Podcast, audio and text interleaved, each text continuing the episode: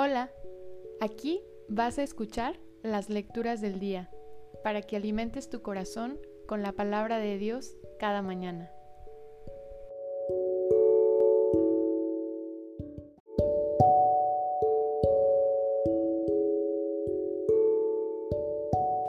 De la carta del apóstol San Pablo a los romanos. Hermanos, el Espíritu nos ayuda en nuestra debilidad porque nosotros no sabemos pedir lo que nos conviene, pero el Espíritu mismo intercede por nosotros con gemidos que no pueden expresarse con palabras. Y Dios, que conoce profundamente los corazones, sabe lo que el Espíritu quiere decir, porque el Espíritu ruega conforme a la voluntad de Dios por los que le pertenecen.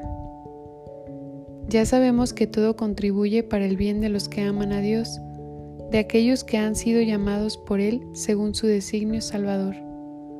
En efecto, a quienes conoce de antemano, los predestina para que reproduzcan en sí mismos la imagen de su propio Hijo, a fin de que Él sea el primogénito entre muchos hermanos. A quienes predestina, los llama. A quienes llama, los justifica. Y a quienes justifica, los glorifica. Palabra de Dios, te alabamos Señor.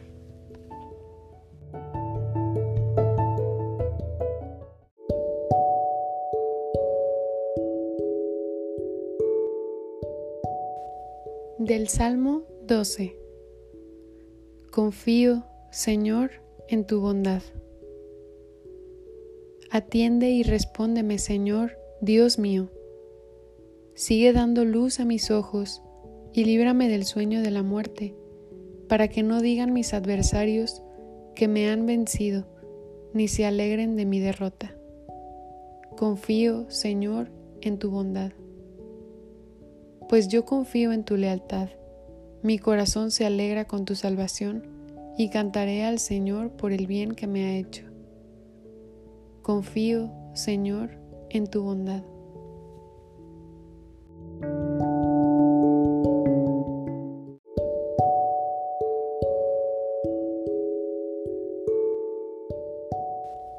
Del Salmo 12.